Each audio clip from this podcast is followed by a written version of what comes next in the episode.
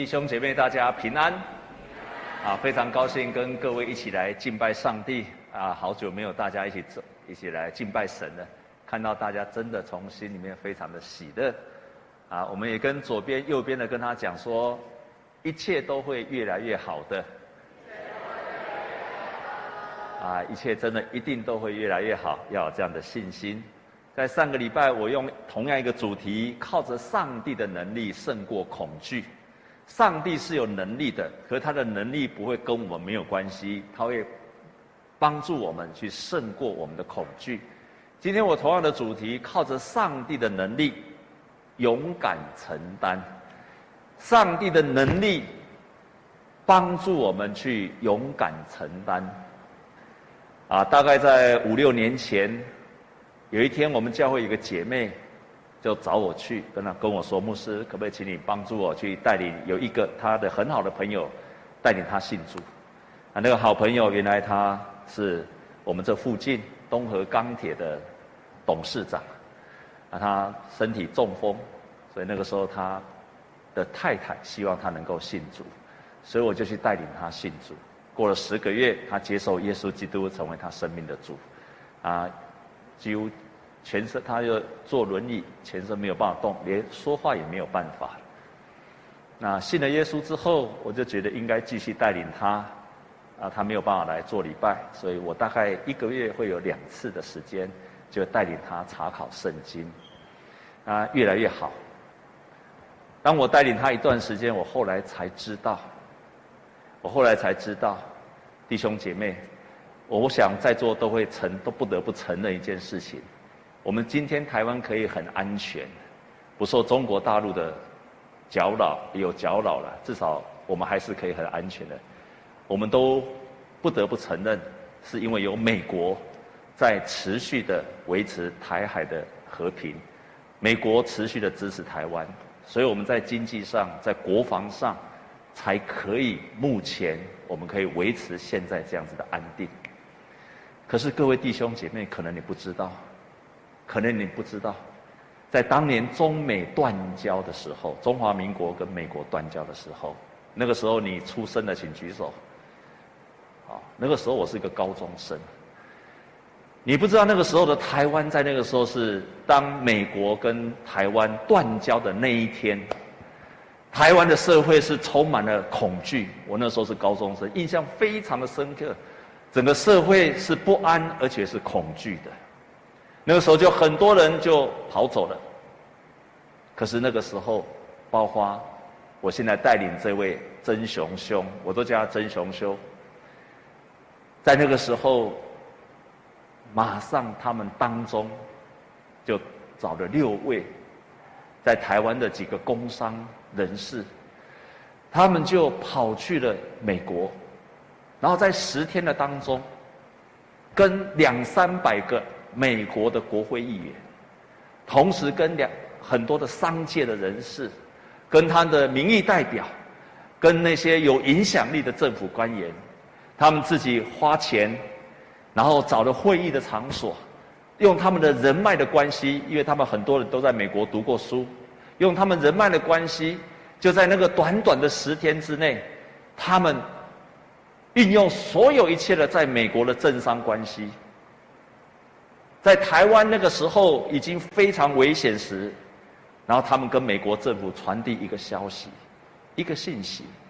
当时候越南已经被北越所统治的，被共产党统治的，很多的越南难民，他们就对美国政府说：“台湾不要被共产党统治，不然。”也会有很多的台湾的难民出来。就在那个十天的当中，这六个人默默无闻，他们造就了现在你应该知道的，叫做《台湾关系法》。到今天，台湾之所以可以很安全，就是这个法律，就是这个法律。保障了台湾到今天的安全。在一个国家危急的当中，有人选择逃走。我们那时候高中生只能害怕，多数的人是跟我一样，是不知道要到底发生了什么事情，台湾将来会怎么样，没有人会晓得。可是，有些人就选择了承担，他们运用他们的资源、能力、财力、关系，造就了今天的台湾关系法。我当然不会说台湾不一定会变得怎么样，可是，也许台湾搞不好就是变成今天的香港。但是就是因为有人出来的承担，我们才可以今天的平安的、继续的有民主的生活，包括我们在座的各位弟兄姐妹，我们可以自由的敬拜神，因为有人出来承担，承担了。国家、百姓把这个责任放在他们的身上，在今天我们所读的《士师记》，也是在那个国家、民族便在那个最动荡的、不安的时刻，很多的圣经的学者都说，《民数记》是以色列的历史当中最黑暗的时刻。圣经记载着说。当时候的以色列人是内战支派对立，内战争执，而且呢，圣经记载着说，他们个人任意而行，大家都照自己的想法去做，所以是内战支派的纷争，但是同时过了没有多久，他们都忘记了那个带领他们。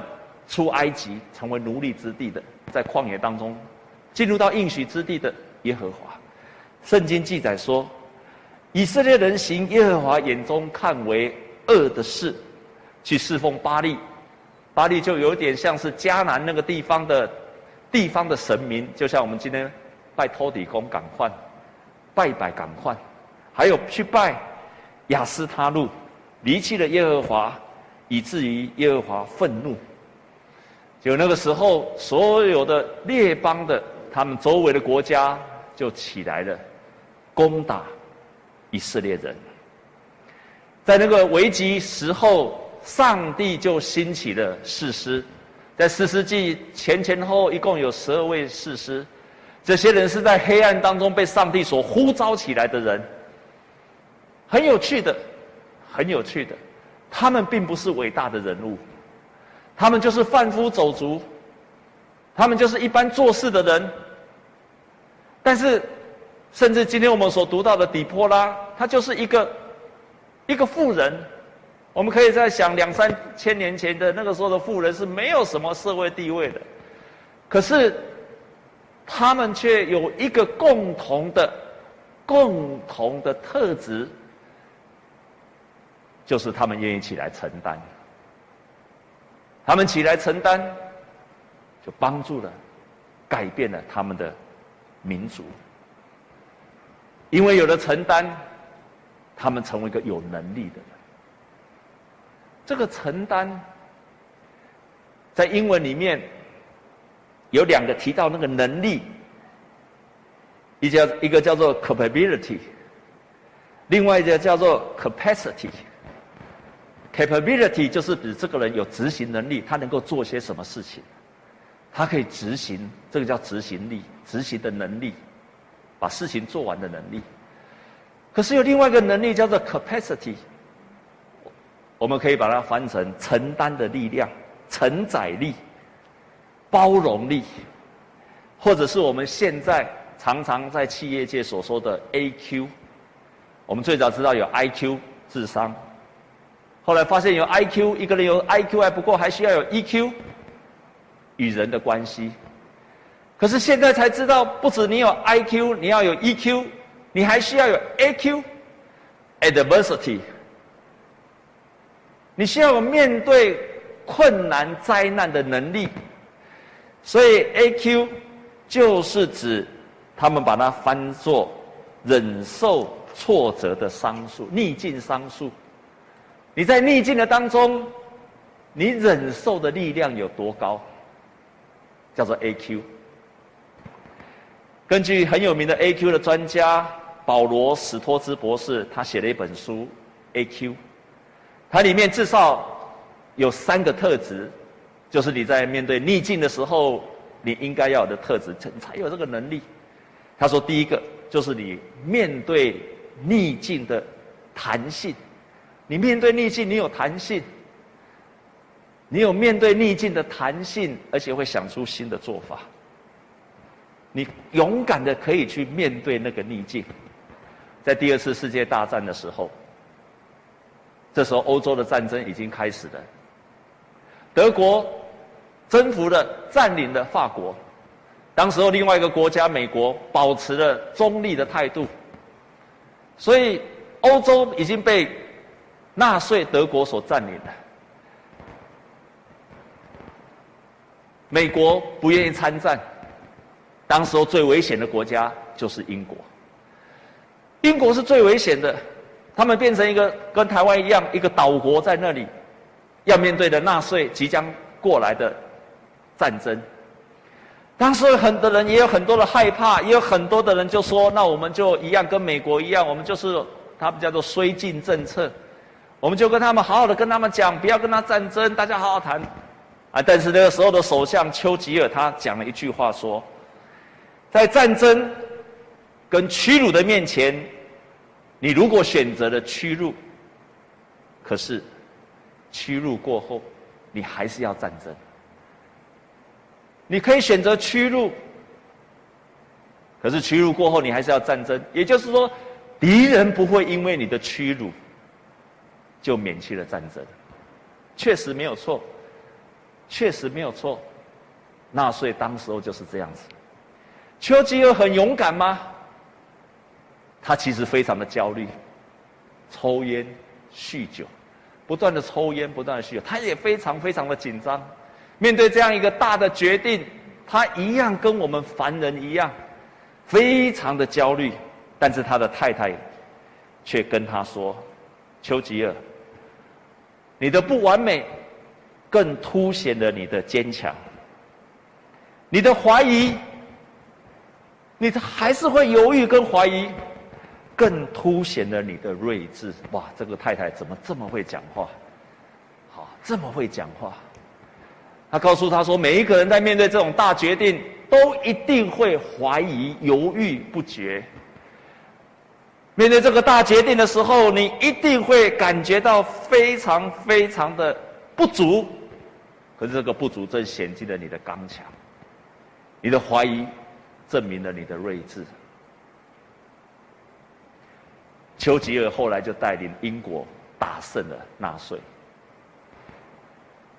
承担第一个，你勇敢的面对那个逆境；第二个，他说你要越挫越勇，你可以越挫越勇的，最后你越挫越勇，你就越做越卓越。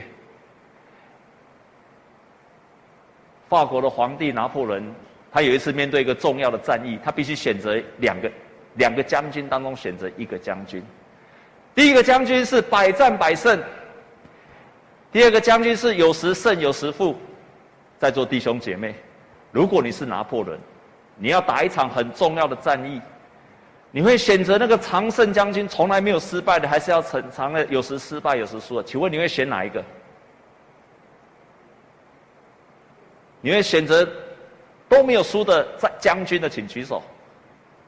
啊！你会选择那个有赢有输的，请举手。哎，为什么？啊？说不定那一次刚好赢。后来拿破仑就解释，他说：“当一个人一帆风顺，从来没有输过的人，当他有一天遇到挫折，他会有输不起的情绪，然后做出了一个错误的判断。”他会失去了冷静的判断，可是一个人有输有赢，他才会在不顺利的时候产生正确的判断。亲爱的弟兄姐妹，所以有时候输的时候也不错，但是你在挫败的时候也不错，帮助你冷静。那有时候你，但是亲爱的，你不要一直输啊！哦，请你不要一直输哈，那个就不是拿破仑要选的人。哎，我们跟左右的人跟他讲好不好？说有时候输一下也不错吧。所以你可以越挫越勇。他在这本书第三个就是你可以忍受指责。我知道对我们年轻人这句话太重要。你可以忍受指责，忍受指责。在历史上，人家对法国的路易十四评价非常的高，他认为他是所有的君王当中最有为的，而且他的统治当中是最富强的、最值得纪念的时代。他是一个君王，可是你以为当了君王就凡事称心如意吗？这个路易十四有一次说：“如果我不是国王。”我早就气死了，我早就发脾气了，就是因为他是国王，所以他不发脾气。他有他的度量，capacity，格局。那你以为他是一个国王，所有文武百官都会对他忠心吗？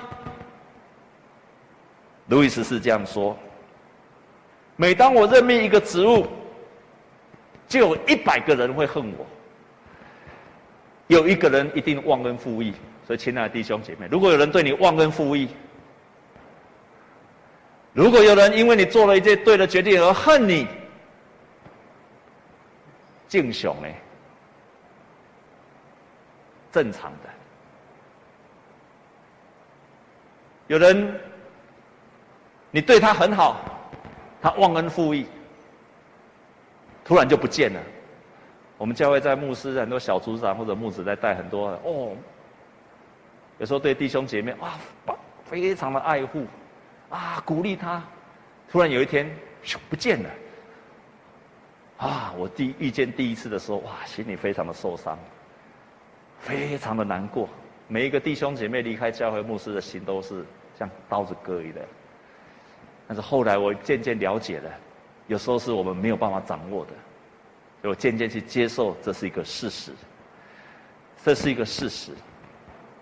最近在台湾有个最好的例子，人家把他叫做台湾阿信，叫做王必胜，知道这个人吧？你不知道拿破仑，总要知道王必胜吧？你不知道丘吉尔，你也要知道王必胜吧？不知道的请举手。哦，还不知道啊？居然还有不知道？啊！蔡牧师把他拖出去打三百大板哈，怎么能不知道王必胜呢？我们逃，我们在在武汉要把那些台湾的人接回来，就是派王必胜去了啊。然后我们发生了华南市场，前一阵子华南市场突然差一点爆开，也是王必胜去处理的啊。还有我们的印度，印度病毒在访寮那个地方差一点爆开了，也是王必胜去处理的，都是王必胜，你怎么可以不知道他呢？啊！怎么可以不知道王必胜呢？所以有人称他，每一次、每一次，只要台湾的疫情稍微快要起来的时候，还有在苗栗场也快要爆出来的时候，也是王必胜去。这个名字取得太好了，王必胜，哇，太好了！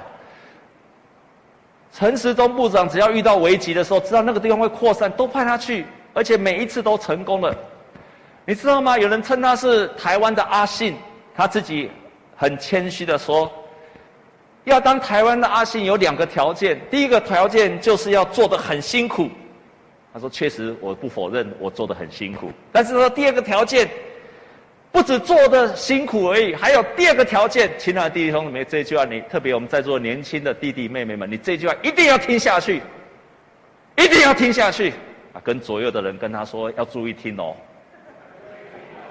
然后再跟他说，最好把笔拿出来记下来啊。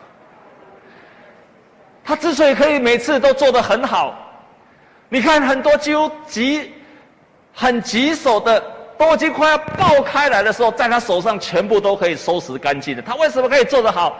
两个条件：第一个，除了他很肯做以外；第二个条件，第一个条件叫做 capability，执行力很好；第二个条件叫做 capacity。他说：“第二个，因为要当阿信，第二个特质，不抱怨，不骂人，不抱怨，不骂人。即使大家都批评他、骂他，他也不抱怨。有时候很想骂，但是都忍耐了。有时候想今天谁又在骂我们了？好吧，就让他骂吧。这个就是 AQ capacity。你除了能够有能力做事情，你面对那个逆境的时候，你可以包容这个人，他才能够把事情做好。阿门，阿门。我们在教会除了学习美好的信仰，我们活在这个世上，照着圣经上所教导，坐在这个世界上。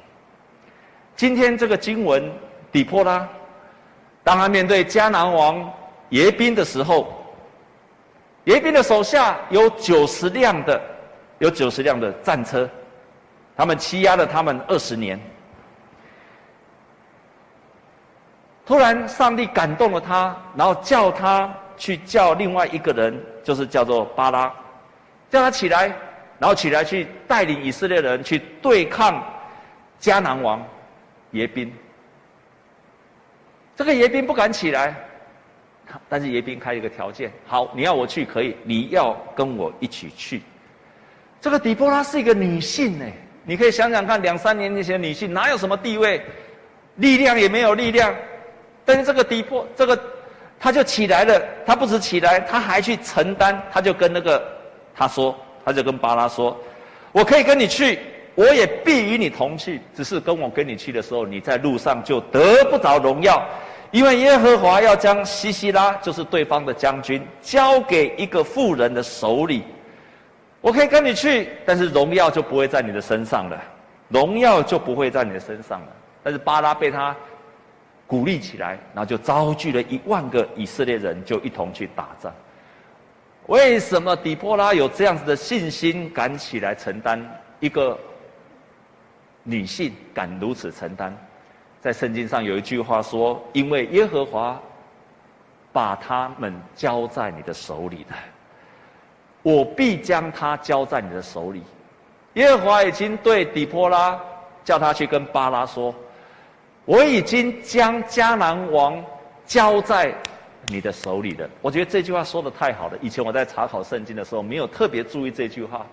后来我去查考了，才发现，在四世纪出现了二十五次，说要把它交在你的手里，交在你的手里，要把这个敌人交在你的手里。这个对我来讲，至少有三个意思。第一个意思就是说，上帝要做工了，上帝要让这件事情成就了，上帝要开始出手了。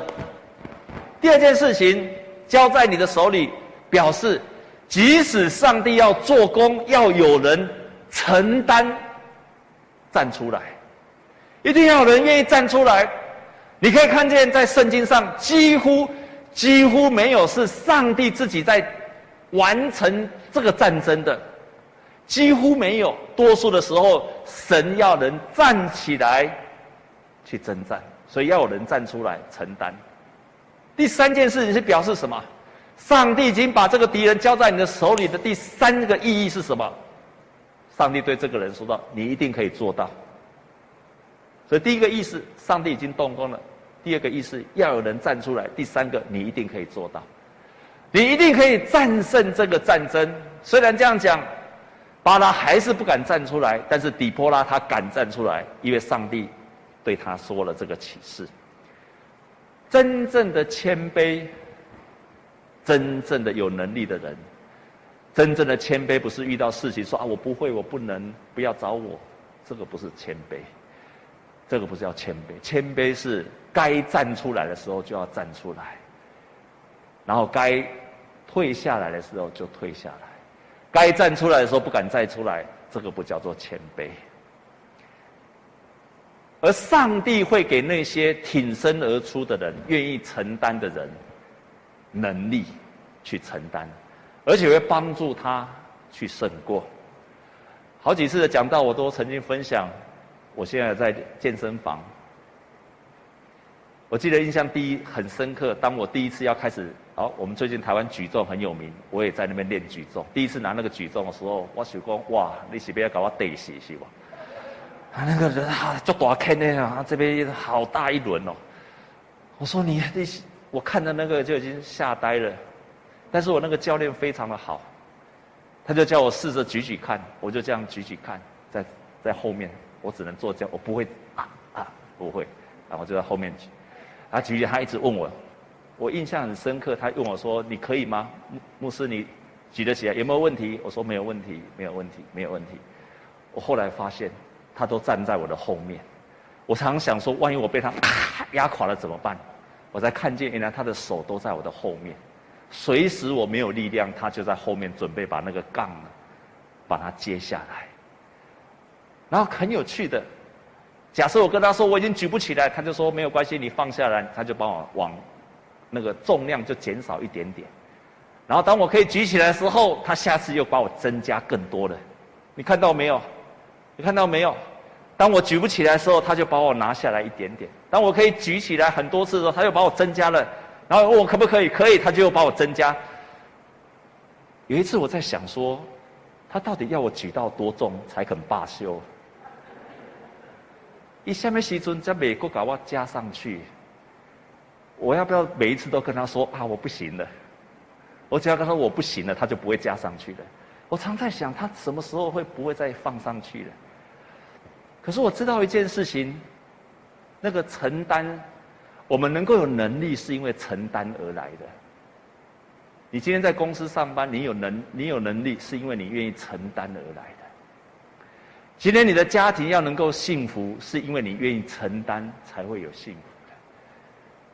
所有都是承担而带来的能力。神会在我们愿意承担的时候，给我们能力，给我们能力。我特别知道，在圣经当中，你只要一退缩，你越退缩，神不会给能力。可是当我愿意承担的时候，神就增加能力给你。我看见圣经的人物，多数是如此，多数是如此。可是要往前那一步的时候，往往需要你做一个决定，神就会给你能力。当巴拉他开始愿意出来承担，底波拉跟他一起去，很有意思，很有意思。犹太人的当中就有一万个人愿意跟他起来了，同时这一万个人，神就把迦南王耶宾把他给制服了。从此，圣经记载这一句话，在我们今天所读的二十四节非常有趣，说从此以色列人的手越发有力量。太棒了！从此以色列人的手就越发有力量。你看，当巴拉起来了，当这个女先知出来了，一万个人跟从他，然后他们就打了胜仗。当他们打了胜仗，他们就更有力量了。你有没有注意到，如果底波拉没有出来，如果巴拉没有出来，这一群以色列人仍然是没有力量的。所以，当有一个人愿意承担，就会有更多的人跟从。一个人愿意挺身而出，那些人也许没有那么有勇气，他们也会跟着挺身而出了。我们的承担会带动更多的人愿意出来，勇敢的挺身而出。我们再看看我刚刚说的那位王必胜，这个王必胜为什么可以做到这么好？他自己说。他自己说：“他说，其实一刚开始的时候，大家并不信任他。可是，只要有发生问题，不管是苗栗啦，不管是磐石舰呐，诺富特的饭店呐，还是华南市场的事情呐，还是屏东访寮的，他说他都一定第一个冲到第一线去。他辖下管理的一万七千名的员工，二十六家的部立的医院。”照理说，他只要一声令下，叫谁去就好了。但他没有这样做，他一定第一个冲到前线去的，第一个冲到现场的。然后到那个现场的时候，他说他的同仁也会担心，他就让他们不要担心，因为主帅都已经在现场了，不用担心了。所以后来他们的人，其他的人就愿意跟着他一起做。所以他们都说，一开始他们还是担心，可是到现在，他只问一个问题：哪里有事情？哪里就去了，亲爱的弟兄姐妹，当他挺身而出，后面就有人跟从了。当一个人挺身而出，就有人愿意起来帮助你了。王必胜是这样，底波拉也是这样。神既然已经把敌人交在他的手上，神已经计划要得胜了，他就会帮助我们得胜，而且帮助我们到底。亲爱的弟兄姐妹，我们每一个人也都在承担一些事情，我们有人生身份的承担。你在当孩子的时候，你可能只是考考试，可是有一天当你变成父母了，今天是父亲节。你一定要回去跟你的爸爸妈妈感谢啊，跟爸爸就好了，不是母亲节。跟爸爸说：“爸爸，谢谢你，爸爸，我爱你，好吗？”还没有讲的要赶快去讲。如果你跟你的爸爸关系不好，请你先从你的里面就原谅你的父亲吧。如果你做坏事，你爸爸不原谅你，你就去跟他说：“爸，我错了吧。”就去跟你父亲和好，因为他们成为一个父亲都在承担。你本来是一个单身，你渴望有一个家庭，也在承担，因为你知道单身跟家庭就是不一样。单身的人，我想做什么就做什么；你成为一个有家庭的，你就要开始承担了，承担一个家庭。我们很多社青不太敢结婚，我后来发现，当然有些是因为经济的因素，可是我后来发现，因为他经济也很好，为什么不敢结婚？因为为什么？因为不敢承担。因为不敢承担，不敢承担什么？因为他看见上一代的父母亲家庭不好，关系不好，他不敢承，他以为他自己也会失败。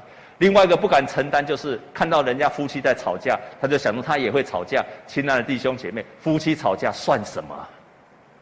夫妻都嘛会吵架，可是吵架的承担是什么？夫妻的吵架的承担是什么？夫妻吵架是很难受的事情，可是那个承担就是，即使在吵架当中，仍然努力的要去和好，这就是承担了。这个就在婚姻当中的承担了。当你在在上帝的面前说“我愿意”的时候，不是说我就会享受从此美满快乐的生活，是说我愿意，就是表示我愿意承担，即使关系不好，我都愿意承担。有一天，你的父母亲会年老，你也在承担，你要照顾他们，所以，我们人生不同的身份，都在有不同的承担。我们在服侍也是在承担，当我们在服侍当中也在做承担。很多的，特别我们教会很多的妇女，每次他们都讲一句话。我常常看到说，每次要他们接妇女团契的会长的时候，他们常常说：“我不会，我不会，我不要，我不要，不要找我，不要找我，我不会。”都说我不要。但是不不被赶鸭子上架之后，他们要下来的时候，都讲同样一句话：“啊，感谢上帝让我当妇女，我开始有能力了。”都是承担来的，都是承担来的。我们看见别人的需要，也要去承担，不只为了我们自己的需要，也为了别人的需要。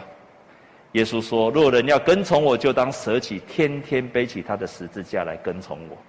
因为凡要救自己的生命，要丧失生命；为我丧失生命的，必救了生命。当你在面对承担时候，神一定会帮助你。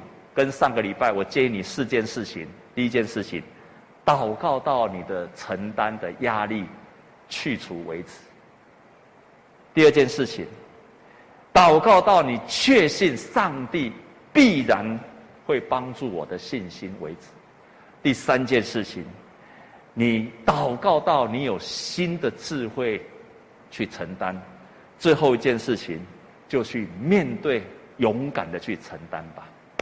我非常有信心，弟兄姐妹，也许你今天来到教会做礼拜，你也在承担一些事情，跟神要这个能力，跟神要智慧，神一定会给你的。最近有一对。结婚不久的夫妻，他们才结婚不久，自己吵吵闹闹，吵吵闹闹，吵吵闹闹，都还在适应的当中。突然之间，家里又发生一个新的问题出来了。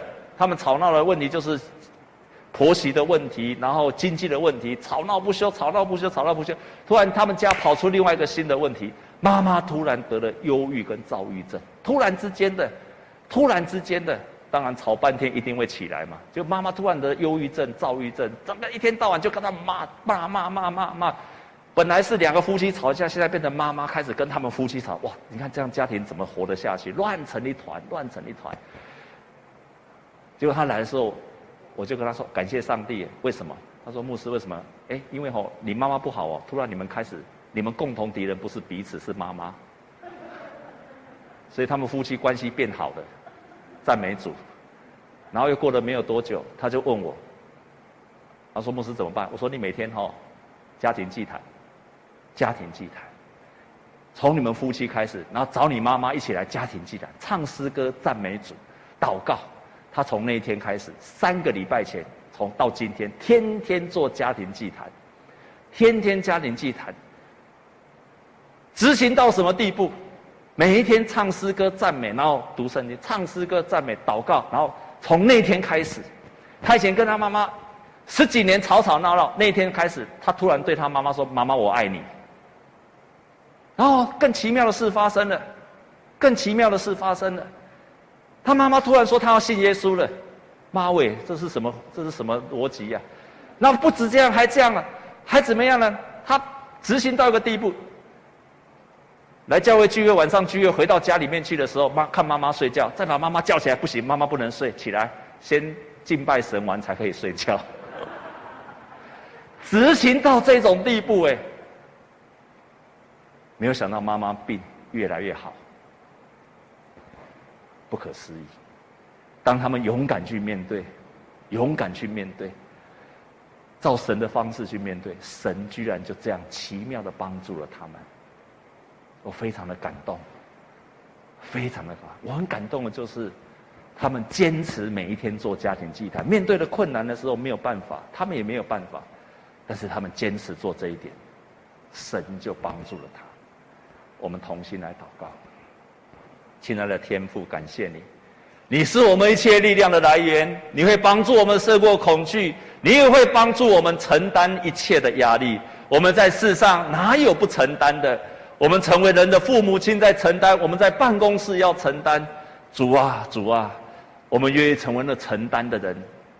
求你赐下能力给我们，好让我们能够担得起，好让我们承受得起。好，让我们在承担的时候得着新的智慧，在承担的时候我们得着更大的能力，因为靠着那加给我力量的，凡事都能做。我们是如此的确信，奉耶稣基督的名祷告，阿门。